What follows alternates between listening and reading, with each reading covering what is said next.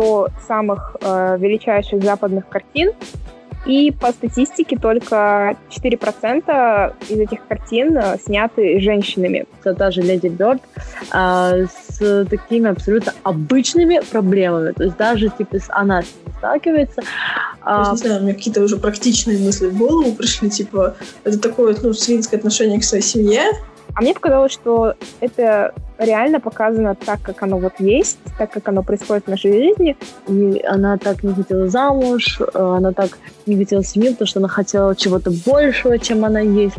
Самое главное, что она вообще единственная женщина на этой земле и вообще в истории вообще во всей нашей, которая вообще смогла выиграть э, Оскар за, ну, за лучший фильм, это понятно, а, просто за режиссуру. То есть нет больше ни одной женщины, которая выиграла бы Оскар за режиссуру. И, с одной стороны, это и мужское кино, потому что здесь говорится о профессионалах, да, о людях, которые работают э, в качестве саперов, которые служат э, и отправляются на войну. То есть это больше, наверное, даже как мужское кино. Затяжное, но мне кажется, это просто было для того, чтобы передать вот это одиночество, которое они чувствовали. Но я бы вернулась и посмотрела, потому что это тот фильм, который, знаешь, вот он тебя просто как будто из реальности выдернул, ну, в частности, меня. И э, тоже то, что я не ожидала, то есть вот этим фильмом нам показали, э, чего стоит человеческая жизнь,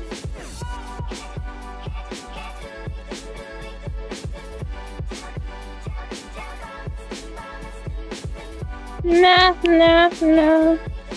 Всем привет. Привет, девчонки. Привет. Здрасте. Здрасте. А, мы сегодня собрались опять в нашем полном составе. Я вернулась. Да. А, мы сегодня хотим обсудить с вами, как, как это сказать правильно, Ж, не женское кино, а Женскую, Женскую режиссуру, режиссуру наверное, да. Я думаю, так, наверное, лучше будет звучать. Ну, как бы гендерное неравенство, да, оно присутствует везде, там и у нас в обществе, и в социальном плане, и в политическом плане, и в культурном плане. кино, конечно, в том числе входит в этот состав. И, наверное, здесь вот это неравенство проявляется больше всего. Я тут на днях читала статью, из BBC и писали, что есть 100 самых э, величайших западных картин, и по статистике только 4% из этих картин э, сняты женщинами. Вот. Ну, как бы понимаете, да? Весь прикол. Даже не прикол, это, я думаю, даже не смешно. И, ну, понятно, что мужчина как бы контролирует большинство вообще аспектов в кино и в фильмах, и достаточно редко встречаются именно женщины-режиссеры особенно. Я понимаю, там, если те, кто отвечает за дизайн, за костюмы, скажем, за грим, но вот, допустим, все, что связано с технической точки зрения, оно больше на как-то мужчинах лежит, и чаще всего на мужчинах, и подтверждением тому являются награды и всякие фестивали, и просто а, ну, да, всякие фестивали и наградные сезоны, которые просто показывают, что женщин так не воспринимают, наверное, как мужчин в этой сфере. И у нас получилось в итоге четыре э, режиссера, хотя я выбирала семь, но я решила все-таки четыре разобрать, потому что семь остальных это больше такое, я бы сказала, кино на любителя, оно больше как элитарное, наверное, и его, думаю, не все будут смотреть, оно не всем зайдет. Ну, допустим, я его хочу посмотреть, потому что его очень советуют. Поэтому мы решили взять только четыре режиссера. И здесь у нас а, Кэтрин Бигелоу, затем Грета Гервинг, с которой мы сейчас начнем, наверное, а, Джоди Фостер и София Капола. Вот. И у Греты Гервинг, которую мы первой обсудим, потому что так требуют обстоятельства. А, мы взяли аж два фильма, потому что у нее, в принципе, только два режиссерских выступления, так скажем. Поэтому, наверное, их надо оба обсудить, потому что и тот, и тот достаточно такие многогранные с точки зрения обсуждения, вообще с точки зрения критики, и снято они тоже прикольно, самобытно, А, один фильм — это такое якобы выражение самой себя, скажем, самого режиссера, а второй — это уже как экранизация или как байопик, я не знаю даже, как это назвать, но сам факт, что это тот фильм, достаточно такие разноплановые и э, действительно классные. Мне достаточно... Точнее, я скажу, что мне понравилось оба фильма. И, ну, конечно, не на десятку, но оба классные, и есть какие-то свои э, мысли.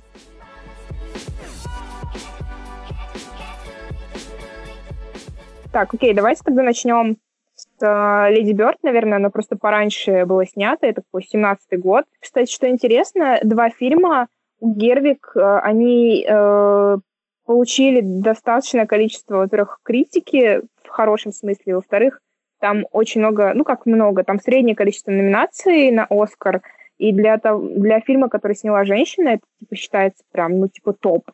Есть только одна еще женщина, которая опередила всех, но мы попозже о ней поговорим. вот, давайте начнем с Леди Бёрд. И, наверное, как вообще по ощущениям, скажите, чем понравилось э, вообще, какие детали заметили, какие актеры зашли? Давайте я начну. Ну, короче, вообще, Леди Бёрд, чем мне понравилось, э, мне понравилась своей такой некой аутентичностью, я не знаю, как это объяснить, то что она прям такая, знаете, это не прям... Ну, это фильм не для всех. И, честно говоря, он очень подростковый, наверное, то, что немножко оттолкнуло меня. Там затрагиваются проблемы подростков в целом. То есть я не могу сказать, что это фильм о чем-то глобальном, о чем-то таком это вот фильм конкретно про подростков, об их проблемах, просто это снято все не...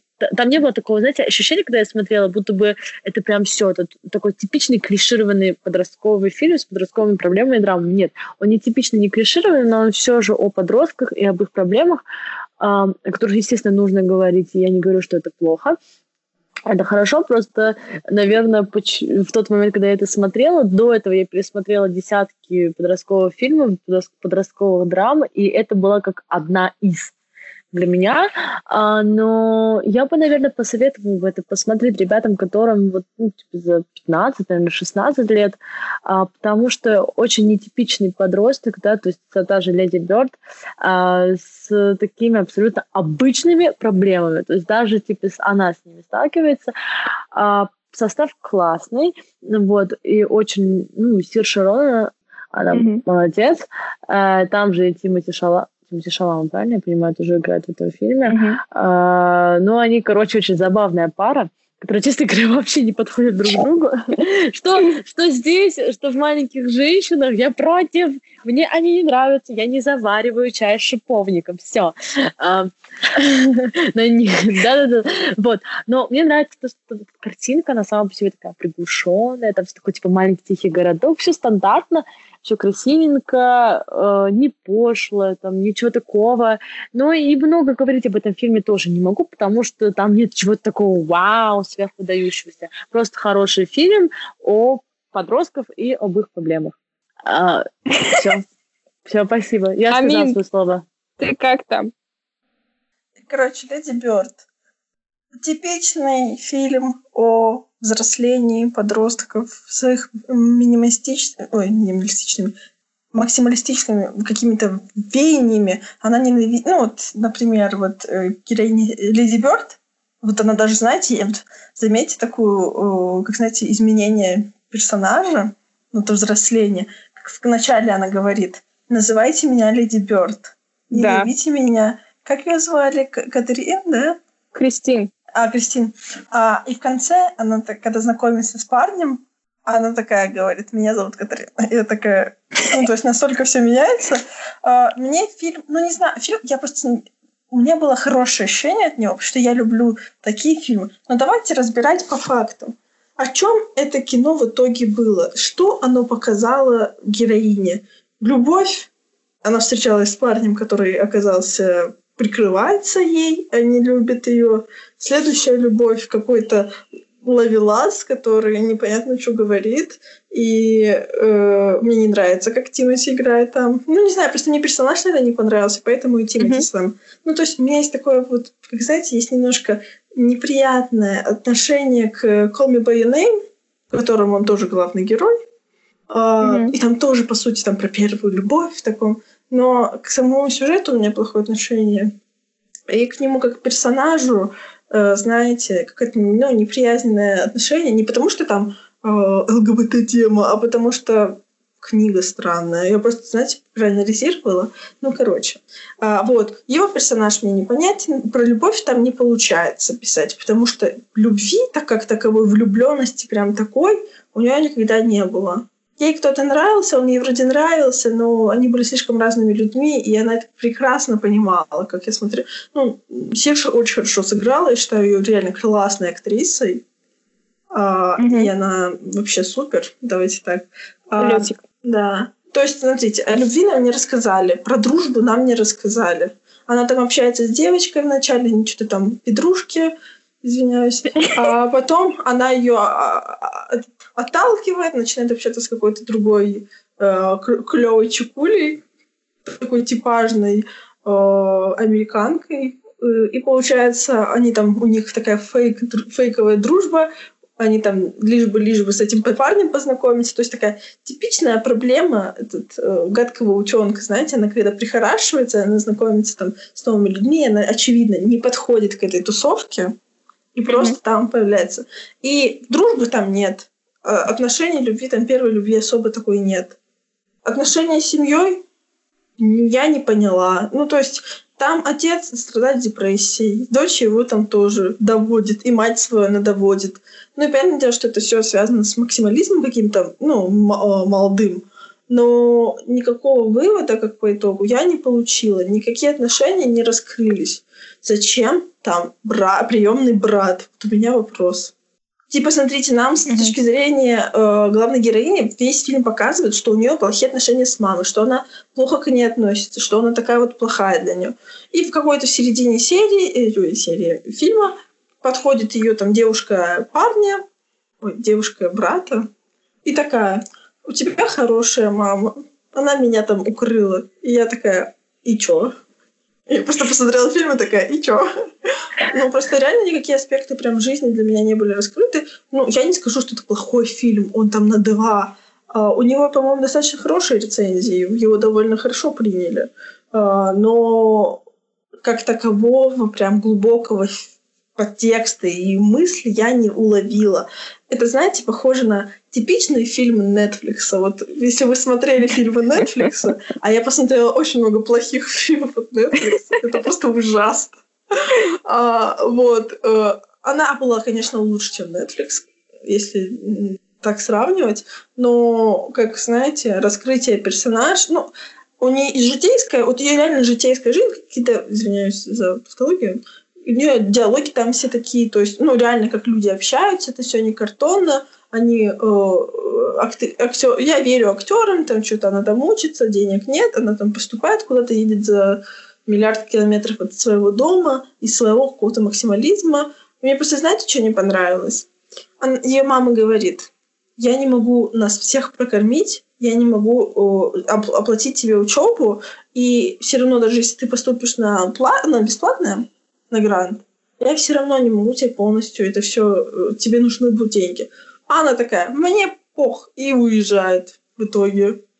А то, что у нее там отец с депрессией остался, брат тоже этот, с работой разбирается, отца тоже уволили, и бать там в два раза этот, по две смены ежедневно отрабатывает, вообще все равно. То есть, не знаю, у меня какие-то уже практичные мысли в голову пришли, типа, это такое, ну, свинское отношение к своей семье, когда ты просто, mm-hmm. типа, ну, не думаешь о том, что будет дальше, если тебя, там, не знаю, гранты лишат. Что ты mm-hmm. будешь? Ты будешь не доучиваться?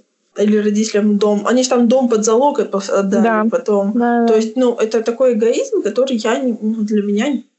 То есть я лучше не получу высшее образование, чем мои родители нашу квартиру продавать будут. Ну, это же глупость. Ну, согласитесь, типа, mm-hmm. если ты работаешь, то можешь потом на заочку накопить за год, не знаю, и поступить. Но это, конечно, уже российский как-то взгляд на жизнь, но я посчитала это неприемлемым, мне не понравилось это в героине. А так мне все норм, я поставила бы 6. То есть mm-hmm. один раз посмотреть норм. Просто мне Сирша очень нравится, наверное, в этом дело. Ну, да, насчет одного раза я соглашусь. Я бы тоже, наверное, повторно не пересматривала. Это, наверное, очень вообще редкий случай. Um, мне понравился фильм. То есть э, я, ну, я на самом деле не посмотрела его за один присест. То есть э, я обычно сажусь, допустим, вечером и начинаю смотреть. Но в этот раз так сложились обстоятельства, что я начала его очень поздно смотреть. И в итоге вторую половину я досмотрела на следующий день. Ну, как бы это не испортило, на самом деле, впечатление. А, честно скажу, что мне вот понравилась как раз-таки вот эта вот легкость какая-то, ощущение вот вот то, что вы говорите, что толком не раскрыто для вас, допустим, семейные отношения, там, любовь, дружба. А мне показалось, что это реально показано так, как оно вот есть, так, как оно происходит в нашей жизни.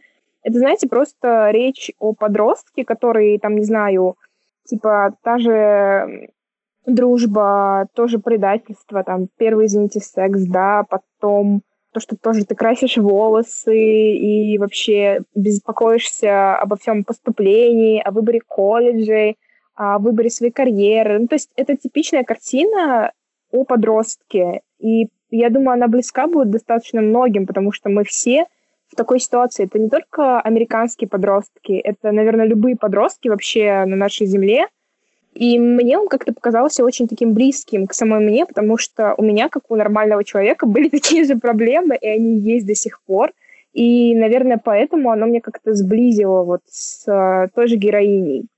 И здесь uh, я бы не сказала, что Гервинг здесь как-то как сказать, драматизирует, что ли, обстоятельства или как-то пытается их очень правильно выстроить. Наоборот, вот из-за этой всей, наверное, абсурдности, где-то даже незначительности и готовности там, не знаю, броситься э, от семьи уйти и там уехать вообще как можно дальше, вообще забыть и начать все заново. Мне кажется, вот именно этим, наверное, кино и завлекает э, своих э, зрителей – и, конечно, здесь очень хорошо работает это все благодаря Сирше, потому что она, мне кажется, вообще... Ну, во-первых, она тянет весь фильм. Ну, я думаю, она, в принципе, тянет всегда любой фильм, где бы она ни была, в главной роли. И здесь мне, как показалось, она, знаете, она же вообще является, не знаю, слышали, слышали вы или нет, она является таким, называют ее альтер-эго типа Гервик, потому что они очень близкие, как я знаю, подруги, и Герви говорила, что она никогда не будет снимать фильмы, где нет Сирши. Это было так мило, я такая, о, блин. И на самом деле все фильмы, в которых, которые снимала Герви на данный момент, э, там везде есть Сирша. И мне на самом деле очень понравилась вообще ее игра и просто как она влилась в этот образ.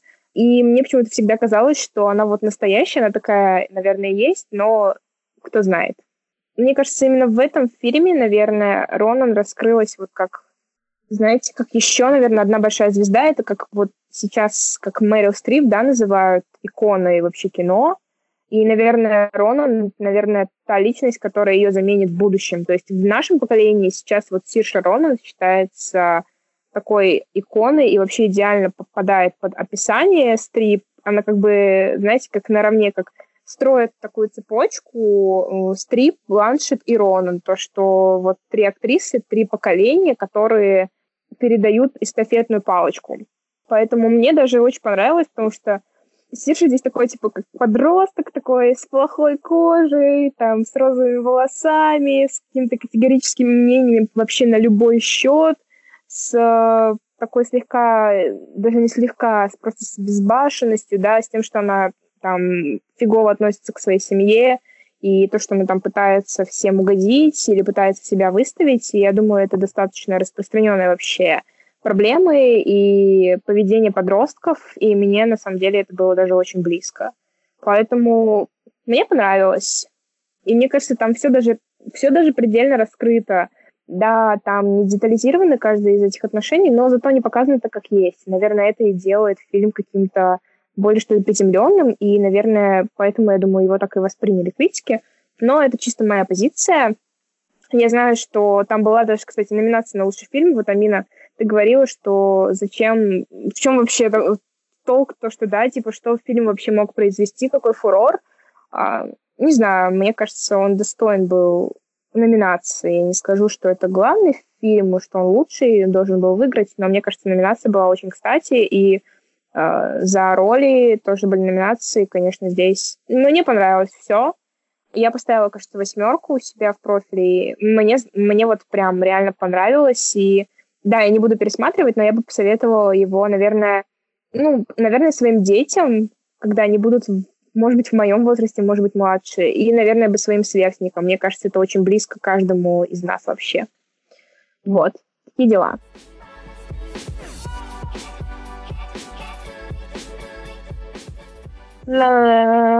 Хорошо, давайте тогда обсудим второй фильм «Маленькие женщины». И не знаю, как вам, понравилось, не понравилось. Мне понравилось, и я, кстати говоря, после фильма я вообще очень ждала этот фильм, потому что мне понравился актерский состав.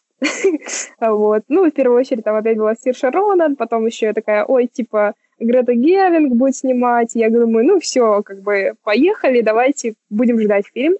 В итоге я, когда его посмотрела, я прочитала описание, прочитала всякие подробности и узнала, что он написан по книге.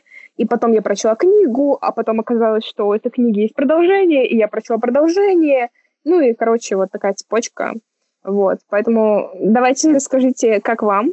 Мне интересно вообще, что вы думаете. Вот. Ариана подключилась. Оксан, давай. Потому что мы с тобой вместе это смотрели в этом в кинотеатре. Я помню просто Оксана. Да. Рена, мы идем в кинотеатр, мы идем на маленькие женщины. И я такая, да, да, да. Ну, ладно. Все, что я знала, когда шла в кинотеатр, что есть такое произведение «Маленькие женщины». Кстати, я знала, когда шла в кинотеатр, что такое произведение есть. Спасибо mm-hmm. моей ученице английского языка. Вот. «Little Woman». Um, uh, значит, что могу сказать по поводу этого фильма? Мне понравилось, ну такой милый вообще, такая добрая милая сказка. Э, все пять девушек, э. Четыре. Четыре, извините, извините, извините, четыре сестры, да, да, четыре сестры и один Тимати Шалама, да. А, все эти, э, ну, он там пятый где-то прибился, он так уже как часть семьи там.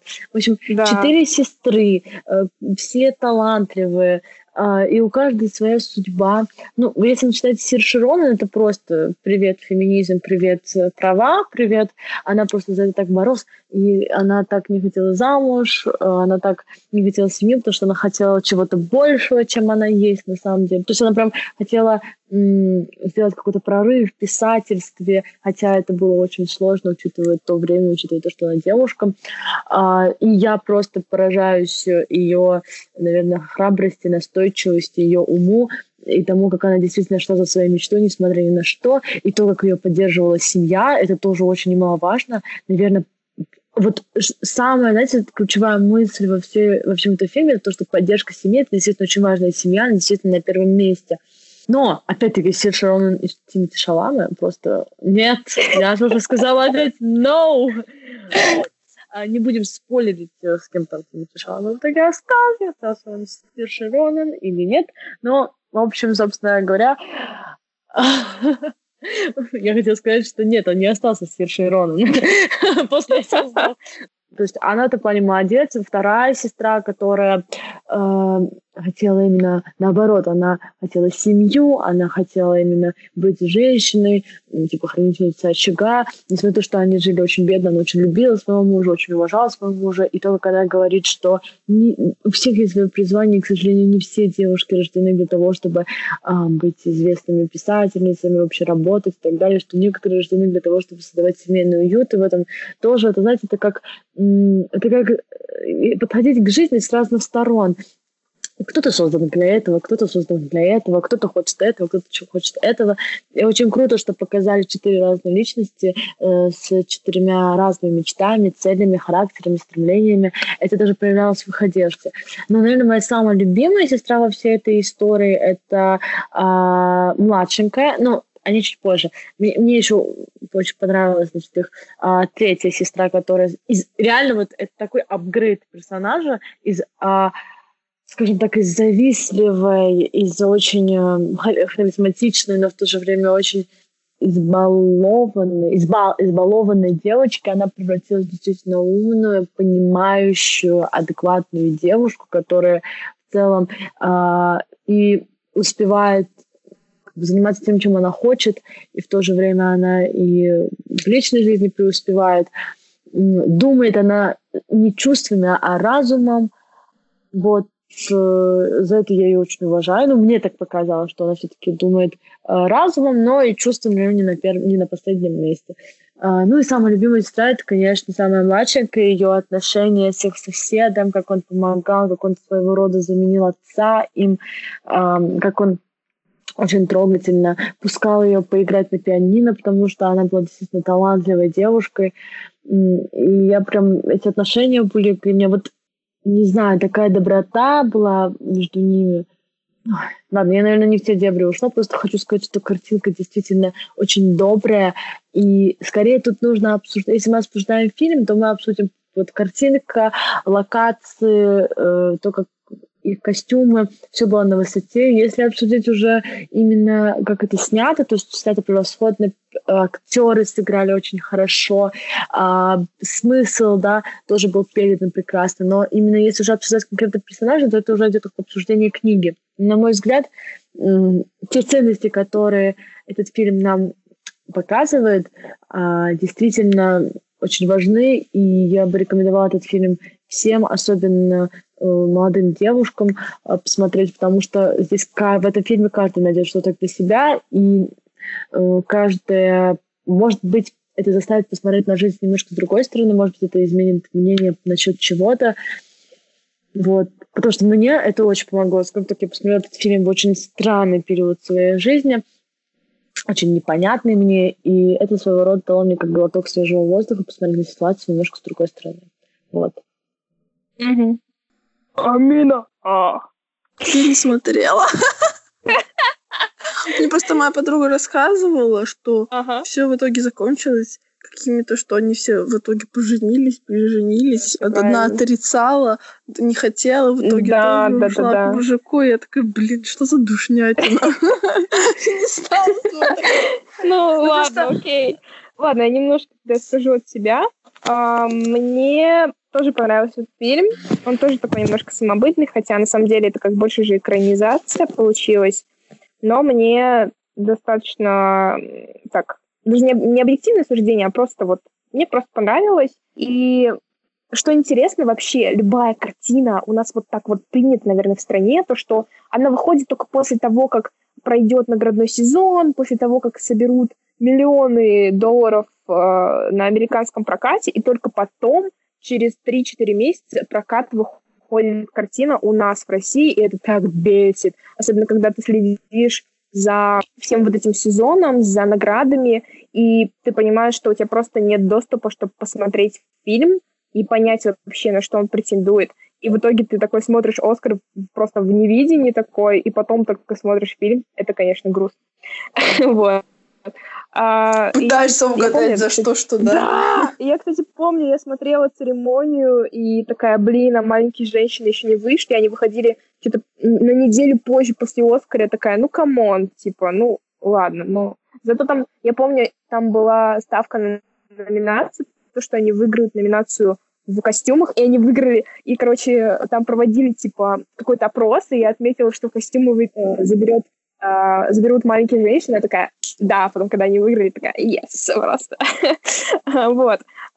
да, фильм поставлен по роману э, Луизы Мэй Олкот «Маленькие женщины». Еще есть продолжение «Хорошие жены», кажется, называется. И тот, тот роман, мне они тоже понравились. Они такие очень, я бы даже сказала, наверное, детские. То есть э, я, допустим, читала, для меня какие-то моменты были не слишком такие конфетные, как можно сказать. И, наверное, моя сестра даже читала, то есть там все в рамках приличия, и все достаточно так приземленно и очень бытовая вообще история. И, наверное, я думаю, оно как раз литература идет в школьный период, наверное, как раз вот это самое то. А, здесь, я думаю, чисто женское кино, несмотря на то, что есть и мужские герои, и вообще э, герои Шаломе участвуют э, фильме достаточно часто. Он, как, как Рена сказал, пятая сестра уже как будто. Но здесь очень много вообще с точки зрения феминизма, как бы, хотя об этом не об этом кино, и оно вообще толком не затрагивает. Но вот главная героиня Серширон, она прям просто так дико на своем стоит. Вот вообще она такая, знаешь, мне кажется, в тот момент еще не было такого понятия, как феминизм. Но вот она могла бы стать ярой феминисткой в наше время. Вот. Они очень классно попали с кастом, потому что здесь uh, распределение ролей очень такое изобретательное, и что интересно, что все четыре актрисы, которые сами по себе разные по антуражу, просто по внешности, по своей фильмографии, они при этом играют совершенно разных персонажей непосредственно в самой экранизации и в самом романе, в самой книге. Эти сестры тоже абсолютно разные, у всех разные желания, разные цели, разные принципы и приоритеты в жизни. И это очень классно поставлено, и это реально пошло на руку фильму. И все это дополняется тому, что сюжет так переплетается с, э, с прошлым и с настоящим. То есть э, настоящее в основном же идет повествование от героини Серши Ронан, от Джо непосредственно. И она как бы флешбеками возвращается вот в свою, так скажем, юность и вспоминает какие-то моменты. Э, все это происходит на фоне того, что она пытается публиковать свою книгу, и вот таким образом как бы вспоминает все свои преграды, ну и просто ситуации, с которой с ней, которые с ней происходили. И сам замысел, сам, сам сюжет мне понравился. Очень красиво снято, очень хорошая работа с костюмами. Особенно это показано на самих героинях, то есть э, как каждая героиня сама по себе самобытна, так и ее наряд самобытен. Это всегда вообще какое-то отдельное произведение, но мне очень понравилось. Поэтому, мне кажется, достойно там всех э, наград, хотя их было немного. И, блин, на самом деле я помню, когда я смотрела «Оскар» в 17-м, потом я смотрела «Оскар» вот в 19-м, ну, точнее, это, получается, 20-й уже год. И я помню, что в 17-м у Гервик была номинация на режиссуру за «Леди Бёрд», а в этом году ей не дали режиссуру, номинацию точнее. И я помню, я читала столько статей про то, что Голливуд опять э, упал в гендерное неравенство, то, что женщин опять не берут в счет. И типа почему э, картина, которая оказалась по количеству номинаций вообще одной из первых, вдруг не пролетает с режиссурой, вот. Короче, там, там не было скандала, но было очень много по этому поводу вопросов. Но мне показалось, что очень прикольно снято. Вообще два фильма очень классные. И сам стиль просто Гервик, мне кажется, он очень такой неповторимый, наверное, какой-то самобытный. Я думаю, в будущем вообще она как режиссер поднимется наравне, я не знаю, как тем же Ноланом или со Скорсезе, но просто в своем стиле. Просто это будет женщина, э, которая тоже будет, мне кажется, достойна. И, может быть, тоже выиграет свой Оскар, кто знает. Поэтому вот как-то так.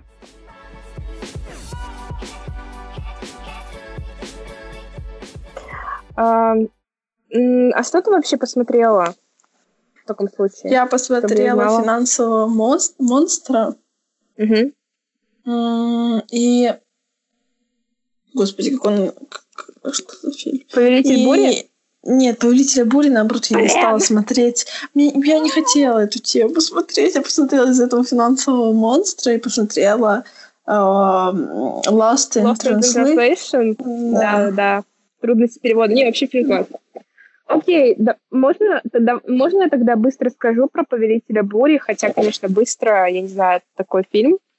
Да. Um, я вообще хотела, на самом деле, его обсудить в самом начале, потому что вообще сам режиссер Кэтрин Бигелоу, она является просто титаном, наверное, в режиссуре, потому что она как-то, как сказать это правильнее, вот, допустим, тот же Нолан, тот же Скорсезе, тот же Спилберг, они очень, они все классно снимают, я не спорю, у каждого свой какой-то стиль индивидуальный, но вот Биглоу, во-первых, несмотря на то, что она женщина, да, это во-первых, а во-вторых, она как-то, она снимает, наверное, такое больше независимое кино, ну, во-первых, у нее работы очень мало, которые вот я прям смотрела, во-вторых, мне кажется, она так то ли аутентична в, в отношении всех остальных режиссеров, но как бы речь не в этом, Самое главное, что она вообще единственная женщина на этой земле и вообще в истории вообще во всей нашей, которая вообще смогла выиграть э, Оскар за, ну, за лучший фильм, это понятно, э, просто за режиссуру. То есть нет больше ни одной женщины, которая выиграла бы Оскар за режиссуру, поэтому когда там смотришь какие-то обзоры, какие-то статьи, какую-то критику, всегда первая в списке стоит Бигелоу, потому что она является просто гигантом в этой сфере, именно среди женского кинематографа, и вообще она, вообще она супер. И я помню, что я решила посмотреть «Повелителя бурь» не из-за того, что он там собрал кучу наград, потому что он там такой классный, или потому что там есть Джереми Реннер. Нет. а потому что Биглоу выиграла Оскар за режиссуру, я такая, так, ну это типа стоит внимания, ну как бы, ребята, серьезно. Поэтому я даже помню, я смотрела наградной вот этот э, видос, типа, который был выложен на The Academy у них на официальном канале на YouTube. Я помню, я смотрела, там ее еще награждала Барбара Стрейзерт. Я такая, блин. И она такая, что сегодня, может быть, в первый раз в истории женщина выиграет Оскар за режиссуру. И она такая выигрывает. Такая, yeah. Поэтому, короче, было очень круто. Ну, в чем, собственно, сам су сама суть э, фильма? Э, на английском он, кстати, называется The Hot Locker. Э, Hot Locker э, это на американском сленге, точнее на сленге американских саперов, это такой мифологический ящик боли, а, в который попадают непосредственно саперы, которые подорва, подорвались на мине. Это, знаешь, как по аналогии у моряков, допустим, есть сундук Дэвида Джонса, я не знаю, слышал это или нет.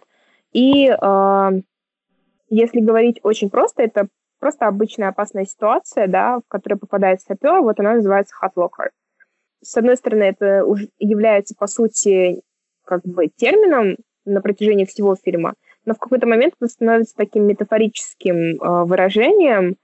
Это такой как бы ящик боли, если так посмотреть именно фильм, да, с этой стороны. И главный герой, который вот как раз-таки сержант Джеймс, у него даже есть, э, непосредственно у него есть свой личный ящик боли, как он называет – его он складывает туда а, элементы вот этих вот а, мин, ну, обручальные вот эти кольца, потому что у каждой мины они какие-то свои индивидуальные, и он собирает их, как бы коллекционирует, и тоже называет это ящиком боли, то есть такая вот метафора. А, снимали, кстати, картину сначала в Иордании, потом в Омане, то есть, э, ну, как сказать, по сути, сам фильм, он непосредственно о войне в, Иране, в Ираке. И мне кажется, вот они снимали в Иордании и в Омане. Если вдруг... А, ну ты не будешь смотреть, потому что ты не хочешь. Эта картинка слишком тяжелая. Вот. Но мне кажется, они очень попали с пейзажем, потому что он прям вливается вообще в саму ситуацию. Да, фильм тяжелый, и я думаю, фильм, наверное, не для всех в том плане, что во-первых, тема такая, то, что ты говоришь о войне, да, то есть военное кино, на самом деле, редко кто смотрит, это, наверное, только фанаты, либо если там участвует какой-нибудь суперактер или снимает какой-нибудь Нолан, вот что-то в таком роде. Здесь же вообще, наверное, никому не известный режиссер, я думаю, ну, 90%, наверное, не знают или не слышали просто такая Биглоу. Сам фильм, он достаточно тяжелый, и, допустим, я когда посмотрела, мне было сначала непонятно до тех пор, пока я не прочла какие-то рецензии, с точки зрения критиков, я немножко не поняла, в чем вообще суть и какой посыл был фильма, но потом до меня дошло, что это, наверное, о том, как война становится больше наркотиком. Вот, э, ну, ты, конечно, не смотрела, и ты, может быть, меня сейчас не поймешь, но просто сам непосредственно главный герой, вот тот же сержант Джеймс, он просто безбашенный в отношении сапера, то есть это люди, которые должны себя вести очень скоординированно, очень осторожно. Ну, просто мы знаем, что в реальной жизни это не игрушки, да, там просто, я не знаю, от твоего одного действия зависит вся жизнь. А здесь же он настолько пренебрегает вообще безопасностью, в частности, своей же безопасности, не только его, э, как бы его команды, но и своей. И вот эта безбашенность и абсолютно какая-то как будто безответственность, хотя ее там вообще нету, и она нам показывает, что, по сути, для Джеймса война вот это становится наркотиком. То есть его дело, оно как бы наркотик. Он просто не может без него жить и не может э, вообще существовать. Поэтому, наверное, это для него как единственный способ выживания. И, с одной стороны, это и мужское кино, потому что здесь говорится о профессионалах, да, о людях, которые работают э, в качестве саперов, которые служат э, и отправляются на войну. То есть это больше, наверное, даже как мужское кино. И при этом это и женское кино в том плане, что, допустим, Бигелоу вообще не показывает каких-то там прям ужасов войны, она просто акцентирует внимание именно на работе этих людей, на том, насколько они жертвуют собой и в какой опасности они находятся каждый день и каждую минуту. И она просто акцентирует на этом внимание. Она не вдается в политику, она не разбирается, кто вообще начинал это, кто это заканчивает. Она не показывает там никаких распри, ни политических, ни религиозных, ни социальных даже. Она просто показывает вот жизнь этих людей, да, которые обезвреживают бомбы. И я думаю, что такое кино, наверное, можно было и вообще сделать и про музыкантов, и про каких-нибудь там врачей, но, наверное, саперы — это такая тема, вот, ну, просто вот попали в точку, и она попала с этим кино. Оно приравнивается, я думаю, к документальному, потому что оно снято очень-очень э, близко и тесно с точки зрения эмоций непосредственно персонажа и с точки зрения работы, да, как это происходит. Но в то же время это не, худо... не документальный фильм, это художественный фильм, и мне кажется, он очень круто снят. Конечно, его показали там, кажется, первый раз вообще где-то в Венеции, это чуть ли не год или полгода назад, и сначала вообще никто о нем не слышал, он очень долго добирался до американского проката, но потом, когда вообще попал, я помню, я читала критики, написали, что это все, это просто, это заберет все, и это действительно так и вышло, потому что там было 9 номинаций, и 6 из 9 выиграли в итоге Оскар, в частности, ну, это лучший фильм, это лучшая режиссура, опять же, прорывные, да, в том плане, что это женщина сделала. И там было все зачтено с точки зрения монтажа, с точки зрения сценария, звука, потому что это реально сделано на уровне. И вот я думаю, именно за счет этих эффектов, наверное, и был донесен посыл, посыл фильма, и просто сама картинка получилась вообще отличной. Поэтому я советую, но скажу сразу, что это, наверное, не всем подойдет. И немногие поймут это. Это даже, наверное, больше ребята поймут, чем девчонки. Поэтому вот как-то так.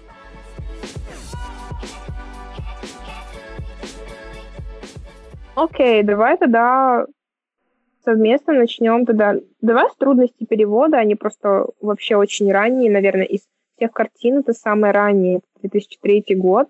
Я, кстати, посмотрела его на Netflix и посмотрела в оригинале, потому что, мне кажется, самый лучший вариант — это оригинал всегда. И здесь у нас э, режиссер София Коппола. Она, кстати, сценарий сама написала непосредственно. Я читала, что это якобы сценарий был основан на том, как она познакомилась со своим мужем, но я не знаю, точно или нет, но я просто где-то читала, это как факт. И, кстати, главная роль для Билла Мюррея, она, его, она ее написала специально для него. То есть и Билла Мюррея подбирали как бы, да, на роль, а роль написали специально для него. Я думаю, это очень круто было. И э, второй э, персонаж, точнее, героиня, это героиня Скарлетт Йоханссон. Э, я тогда помню, когда смотрела фильм, думаю, блин, это же 2003 год, и сейчас Йоханссон около 35, кажется, и что-то в этом роде. Я думаю, блин, это было 20 лет назад. Ей что, было 15 лет? То есть, а Мюрре было порядка 50 в тот момент, и я думаю, гад. и потом я прочитала факты, и оказалось, что ей на момент съемок было 17, и при этом она играла героиню, которая в реальности, ну, то есть по сюжету было что-то около 22 или 23. И я такая... Она же замужем okay. была, да. Да. Да, это Я такая, типа... смотрела, типа, вот это, да, окей. Вот. Давай тогда, что ты думаешь, вообще понравился он тебе? Что, что вообще задело, что не задело? Ну, я, как по моему мнению, это фильм о глубоком одиночестве внутреннем людей, как мне кажется. А, мне очень понравилось то, как снято, цветовая гамма, которой придерживались. Мне очень понравилось, как, помнишь, вот в баре была сцена, где вот героиня Скарлетт сидела с, с подругой и другом, угу. и они очень... А, подруга говорила, ой, э, все говорят, что я анорексичка. И так э, очень эмоционировала, а вот героиня Скарлетт так сидела отдаленно, отчужденно от них, и она была, знаешь, как-то зажата в куклу больше, как мне казалось. То есть и э, персонаж Билла э, был такой, как это сказать, он тоже был такой, знаешь, одинокий, и э, в течение всего фильма у меня было ощущение, что они не любят именно не как отношения, не любовь, а дружба, как знаешь, когда они начали общаться вот этими медленными шажками, которыми они пришли, начиная от перегля... ну, то, что они переглянулись один раз там mm-hmm. в да. отеле, там еще и такими маленькими шажками они пришли туда, где они оказались, и то, как они, образно говоря, расстались, это он ей что-то ну, сказал на ухо, mm-hmm и все, и мы не знаем, типа, что сказал, как сказал. Мы просто, знаешь, это как-то, ну, немножко опустошает. Мне понравилось то, что, например, город был таким, знаешь, пустым, когда он, когда они приехали туда только, они вот, оказались там, и как они, когда начали уже вместе общаться, образно говоря, когда они сошлись, то он заиграл вообще другими вещами, не было вот этого отчужденности, забитости в какой-то э, край. Я еще прочитала, э, что когда снимали, еще персонажи не познакомились и не стали общаться, там можно заметить, что горизонт везде завален. А, да, то... кстати, да. Это, это довольно интересно, и когда они уже сами начали непосредственно э, общаться, то, как он играл в гольф, мне понравилось. Очень смешная сцена. Я ее нашла смешно. Мне было забавно. Потому что снято было смешно. Немножко так. Помнишь, как мы, мы с тобой разговаривали, нет? Э, про Невсрата. А, да. Вот, эта картинка такая, просто эта гора, я такая думаю, блин, как красиво.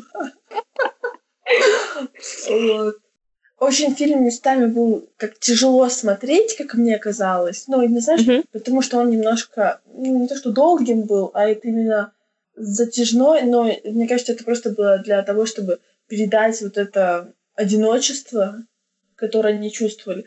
То есть, а, помнишь а, те моменты, когда они там лежали вместе, mm-hmm. И они общались, и они были такие, знаешь, эмоциональные, и там рассказывали про свою жизнь, и знаешь, э, просто как для них вот это вот это такой тип общения, как они общались, это было контрастом на фоне mm-hmm. их жизни. То есть э, мне это очень сильно понравилось, то, как раскрылись персонажи, то есть они не были «Ой, нам так одиноко, нам так плохо, давай гулять, давай мутить» и все. То есть у персонажа была глубина, Конечно, честно, я бы не стала пересматривать фильм. Он был какой-то слегка, наверное, тяжелый для меня, но он не mm-hmm. такой. Типа, он не был трейлером или какой-то супер драмой. Ну да, он был драма, как мне кажется, это драма была. Mm-hmm. Если не мелодрама уже. Но фильм, я считаю, что хороший, и о, забавно то, что ты рассказала, что специально писали Бобу под... Да, для Билла роль. Для Билла, mm-hmm. да. То есть ну, и Скарлетт, конечно, красотка, что сказать. Уже замужем в 17 лет. За фотографом, да, замужем была? Да, да. А, ну, а мне вот, я вообще, когда, посмотр... я когда начала смотреть, наверное, после 20 минут примерно просмотра, ну, 30, наверное, я не помню уже точно, но мне вот, знаешь, у меня немногие фильмы, на самом деле, вызывают такое какое-то чувство уюта, что ли. Наверное, все такое ощущают, просто с разными фильмами у каждого. И вот для меня, наверное, это был такой фильм. Вообще с момента, я вот за этот, за этот период пандемии особенно, я посмотрела достаточно много сейчас фильмов, смотрю и сериалов достаточно много. И вот, наверное, за эти 3-4 месяца я не смотрела ничего в таком духе, я просто помню те ощущения, когда я смотрела, во-первых, я смотрела это вечером, и это было, ну, знаешь, такое, типа, еще такое атмосферное все. И я помню, я начала смотреть э, первые, почему первые 20 минут не зашли так, потому что, ну, это, знаешь, такое, типа, вначале какая-то такая раскачка происходит, как мне показалось, а вот, наверное, уже потом больше в середине, вот с того момента мне очень начало нравиться, потому что, во-первых, атмосфера самого города, да, как это снимали в Токио, это было очень круто. И вся вообще цветовая гамма, и просто как происходит жизнь, ты просто видишь, как люди тусуются по ночам, да, чем они занимаются в это время суток, вообще как происходит жизнь ночного города. Во-вторых, мне очень понравился саундтрек. Это было очень просто вот в атмосфере вообще, мне кажется, это так... Это попадание в десятку, наверное. И вот эти два фактора, они как-то сразу зацепили, а затем непосредственно уже раскрытие самих героев внутреннее мне очень понравилось. И я помню, что у меня давно фильмы не вызывали вот такого ощущения, и я не поставила, помню, 10, я поставила, кажется, 9, но я бы посмотрела его еще раз, ну, на, например, через полгода или через год, но я бы вернулась и посмотрела, потому что это тот фильм, который, знаешь, вот он тебя просто как будто из реальности выдернул, ну, в частности, меня. Ты как будто из реальности просто оказываешься таким выдернутым и вообще забываешь все, что вокруг тебя, и вся эта ситуация сейчас в мире, и просто все твои проблемы, какие-то мелочи, и ты смотришь этот фильм и понимаешь, что, блин, чувак, все круто, все хорошо, просто calm down, да, и как бы все. Вот. А, но мне, кстати, показалось, что это, наверное, как какая-то романтическая комедия с элементами драмы, наверное, я не знаю, но там даже нет как таковой истории любви, и, во-первых, она там даже не показана, да, толком. Там вот именно, как ты сказала, вот эта вот тема такого глубокого, да, одиночества, и я думаю, вот это на контрасте показано, то, что такой огромный город, как Токио, просто с миллионным количеством населения, да, с миллионным количеством людей, которые, с которыми ты пересекаешься каждый день, и каждый раз это все новые и новые люди, и при этом ты ощущаешь себя настолько глубоко одиноким, да, среди э, всех этих людей. Ты, по сути, там можем заметить, что герои чувствуют, не чувствуют, а находятся физически одино, одинокими, да, только вот во время сна, то есть когда они спят ночью, а все остальное время они все равно проводят э, его в кругу разных людей, но при этом они, опять же, чувствуют себя просто исключительно одинокими, и я думаю, наверное, ключевое вот это слово, это last in translation, да, оно, наверное, само за себя очень вот говорит. Мне понравилось, что сама Япония как страна и параллельно герои, вот Япония это какой-то такой, знаешь, как будто как некий лабиринт, в котором блуждают герои, и они не могут найти выхода. Вот мне почему-то такая аналогия пришла, когда я закончила смотреть фильм, и человек просто не может как будто себя идентифицировать, да, вот в этой системе, в огромном вот этом коллапсе технологий, каких-то людей незнакомых или знакомых, преподносят тебе всякие подарки, пытаются с тобой общаться очень приятно, очень покладисто, но все равно человек не может просто понять вообще, что он такое, да, и как он вообще здесь, э, ему просто хочется свалить, грубо говоря, из этого мира, и как говорит э, э, герой Билла, да, когда ему звонит его агент, он говорит, что мне нужно срочно отсюда уехать, типа, то есть я вообще не могу здесь находиться. И я думаю, вот на, это реально такое состояние складывается в, первое, в первые несколько минут просмотра.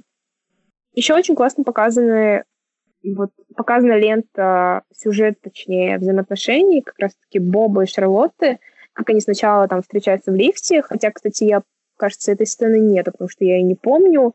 И сама Шарлотта в фильме говорит э, Бобу, что первый раз вы меня видели в лифте, и вот все в таком духе. Потом, как они на, в баре встречаются, да, на ужине, и вот эта часть фильма, где они тусуются с друзьями Шарлотты, она мне вообще очень понравилась, она самая, наверное, атмосферная, и вот с того момента мне сам фильм начал нравиться.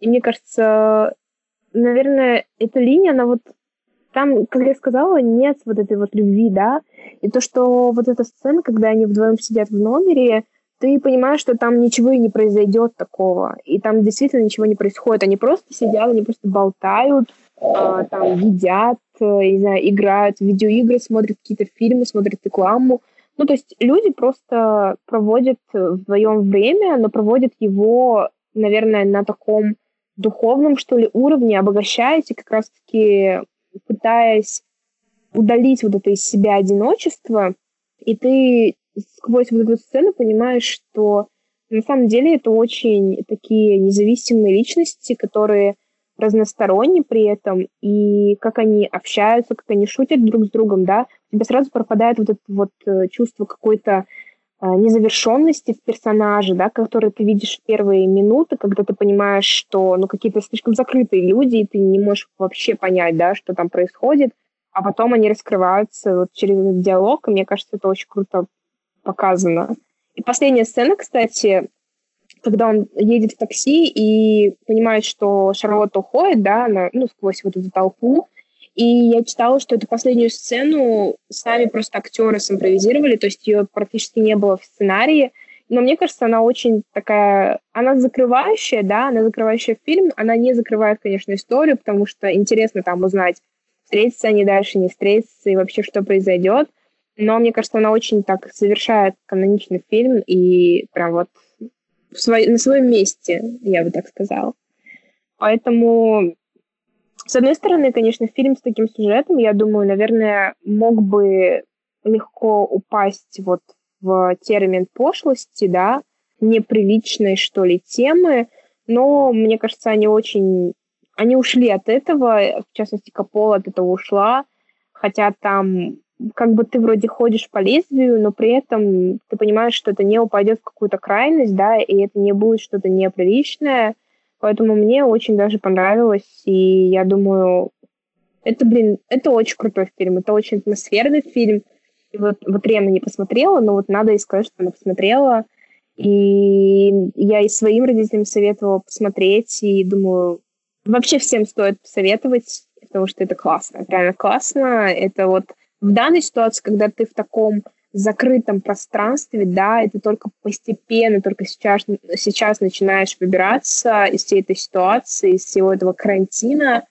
И вот этот фильм, он, знаешь, как будто как пришел вовремя. Я на самом деле давно видела его и думала, посмотреть или нет, и видела везде его в списках, но как-то руки не доходили. А здесь вот тема попалась, и я думаю, блин, давайте посмотрим. И мне кажется, он прям очень вовремя пришел. И у меня прям очень классное впечатление от него, и я с радостью еще раз посмотрю. Ну, не сегодня, попозже. Попозже. Такая довольна. Не, ну, не, на самом деле, мне просто, знаешь, я люблю смотреть фильмы. А, почему? Потому что многие из них, ну, не многие, ну, допустим, 50%, они привносят какое-то моральное, что ли, тебе спокойствие после просмотра, да, и какие-то идеи появляются в голове, какой-то взгляд иной, или такой же, ты понимаешь, что ты не один такой, у тебя такие же проблемы, и то, что эти проблемы у всех абсолютно людей, а здесь ты как-то отдаляешься от всей этой проблемы, всей этой ситуации, от всего этого стресса, и такой, типа, сам с собой, и это, я думаю, очень круто. Окей, я выразила свою точку зрения. Да,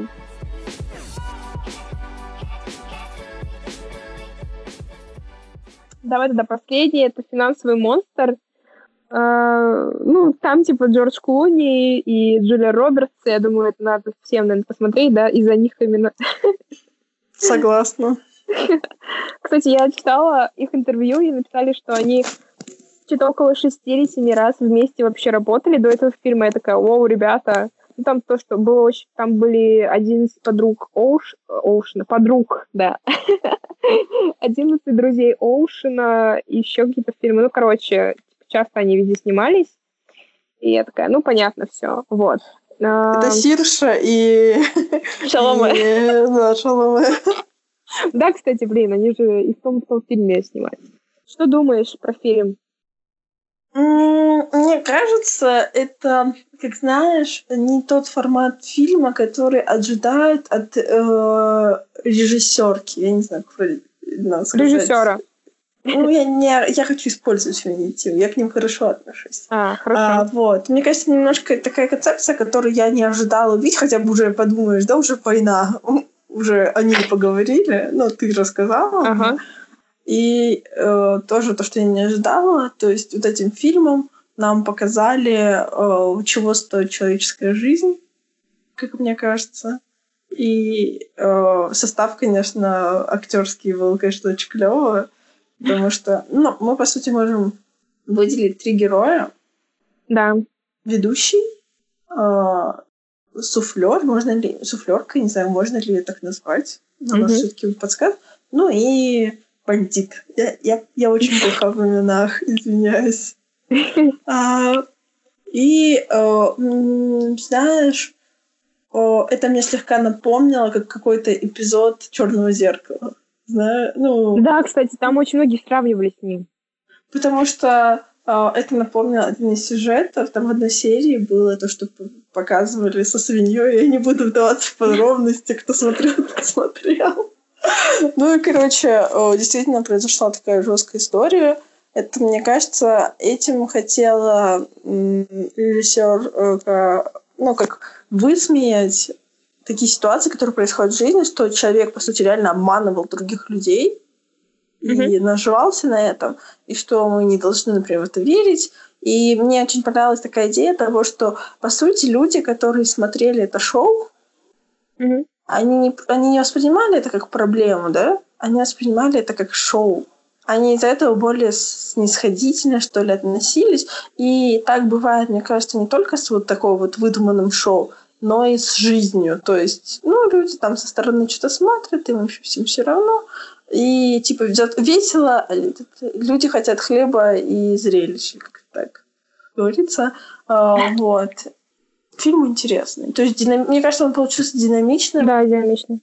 То есть за ними интересно наблюдать. Просто понимаешь, персонажу вот этому, который ворвался в этот э, офис, могу ли я сказать mm-hmm. офис, а как вот он такой... На... Съемочная площадка, ну или как Да, на съемочную площадку. Он, видно было, в каком он как, о, отчаянии, и ему в какой-то степени мне хотелось сопереживать, хотя обычно мы думаем, Клуни, надо ему сопереживать. Он крутой, богатый, клевый. Ну, короче, как этот стереотипное мнение о нем, знаешь. А, и то есть я, как знаешь, я понимала мотивы каждого из человек, ну, из всех героев, которые там на первом, на первой линии для нас, потому что человека охватило отчаяние, он потерял все. Ну, конечно, не призываю к тому, что если у вас там пирамида не сработала, идти и крушить э, то, что было. Всех просто... Да, но я думаю, просто хотят привлечь внимание к тому, что такая проблема есть. И лучше на такое не водиться. Это, как знаешь, была история недавно, ну, несколько год назад. А, кто-то купил биткоины монетами. в Беларуси за тысячу рублей. Оказалось, что это последняя тысяча рублей была, представляешь? Цыган один продал. Да, короче, это вообще, это реально новость.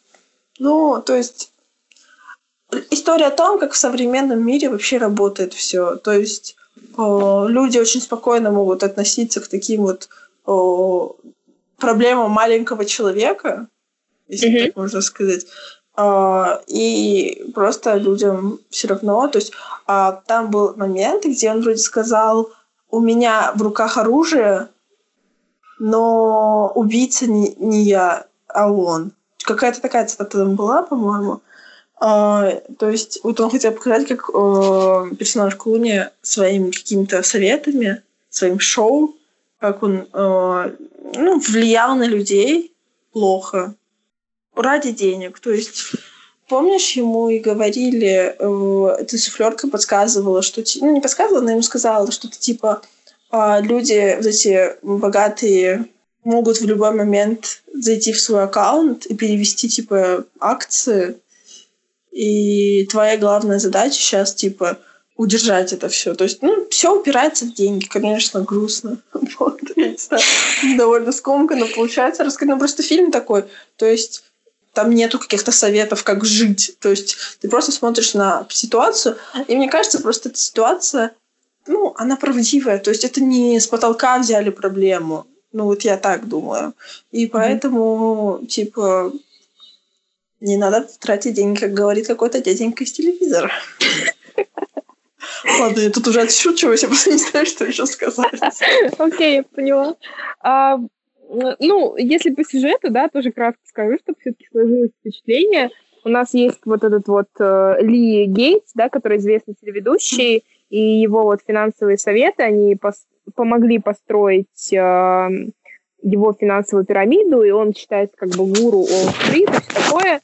Один из зрителей шоу, который воспользовался как раз-таки неудачным советом Ли, он пытается его обвинить в том, что он э, за счет как раз-таки этой пирамиды он потерял все, потерял все свои деньги, потерял все свои сбережения, и он как бы берет э, знаменитость вот эту в заложники, поднимает рейтинги программы, и все вообще следят за этим событием, и все такое. И да, это как бы такая экшен э, постановка, которая на самом деле держит тебя во внимании, и мне кажется, это интересно. И ты правильно сказала, что это скорее о какой-то конкретной ситуации, нежели о том, как э, вообще поступать правильно или неправильно. То есть здесь конкретно вот, э, то, что бывают и такие вещи. Мне очень понравилось, что сам монстр, ну, то есть фильм, он выдержан э, в таких лучших традициях, где есть вот эти вот стычки, да, плохих, плохих парней, и какой-то один из них с пистолетом, какой-то второй пытается, значит, э, э, за счет информации, за счет оправдания вылезти, да, и всегда есть какие-то нелицеприятные персонажи и вопросы в том, кто там виноват, кто кого убил. И мне понравилось, как Фостер вообще сняла это, потому что знаешь, из ее... Она же вообще актриса, ну, в своей большей части она и актриса, и режиссер. И я помню, когда я смотрела «Молчание ягнят», и вот там тоже какого-то рода такой свой репертуар, хотя там, конечно, мне кажется, сюжет вообще, сам фильм, мне кажется, он такой, во-первых, культовый реально, и, во-вторых, я думаю, он снят гораздо круче с точки зрения сюжета, но Фостер вот тоже не отошла от э, такого, наверное, стиля далеко, если так можно выразиться. И реально сняла очень классный, не знаю, это как трейлер назвать или как это вообще называется, наверное, как трейлер. Но мне понравился просто сюжет, мне понравилось, э, ну, то, что там есть Клуни, то, что там есть Робертс, и такой получился тандем прикольный. Ну, я не скажу, что я прям восхитилась картинкой. Просто я помню, я просто когда-то год, что ли, или полтора назад, э, знаешь, это как посмотришь какой-нибудь фильм с актером, тебе заходит игра актера, ты начинаешь смотреть всю его фильмографию. И я помню, я тогда что-то смотрела с Робертс, и потом такая, блин, надо посмотреть вообще, где она снималась. И как раз-таки был финансовый монстр, и я такая, блин, окей, я посмотрю. Я посмотрела, и он мне и тогда особо прям так не вызвал у меня каких-то эмоций глобальных. И сейчас я тоже пересмотрела его вскользь, я не смотрела полностью весь фильм, но помню там фрагменты. Ну, мне тоже не особо прям восхитил, но считаю, что как э, такая картинка с точки зрения триллера, она, мне кажется, очень прикольно снята, и Фостер, и сами персонажи, и сами актеры, наверное, влились э, в антураж достаточно круто, и просто для картания, скажем, вечера, да, для экшена какого-то посмотреть тоже прикольно и интересно. Вот. Um, ну все, у нас, э, хотела сказать, все закончилось. У нас фильм не закончился, фильм еще есть, но мы просто больше ничего не выбирали. Мы хотели перейти немного на личности. Я вот думаю, мы сейчас э, с этой... Тема такая у нас получилась таким переходом. Мы как бы захватили э, какую-то проблему, да, ну, то есть мы поговорили и о женской режиссуре именно через фильмы, разобрали конкретные фильмы. И при этом мы затронули непосредственно э, людей, которые стояли за созданием этого фильма. И поэтому, я думаю, наверное, мы немножко перейдем вот в русло личности. И я думала, мы, наверное, в следующем выпуске будем говорить уже о каких-то конкретных нам людях. И будем, наверное, говорить о возможных фильмографиях. И все в таком духе. Вот, поэтому Сегодня у нас получился быстрый выпуск, кстати, заметь, да, Мин? А, поэтому спасибо всем за прослушивание, за просмотр, за прослушивание, за подписку. До следующего выпуска, не знаю, о ком будем говорить, но мы что-то выберем интересное и, наверное, не, неординарное. Начнем с такого и постепенно-постепенно будем разгоняться. Вот. Поэтому спасибо Амине, спасибо Рене. Спасибо всем, всем кто слушал. Да, да, кто слушает, кто подписывается. У нас там, кстати, набираются постепенно эти такие прослушивания с разных платформ. И так прикольно, и многие пишут, ребята, спасибо, что вы там пишете нам. Увидимся, услышимся. Всем хороших э, выходных недель или что у вас там, когда вы это слушаете. Mm-hmm. Пока. Пока. Пока.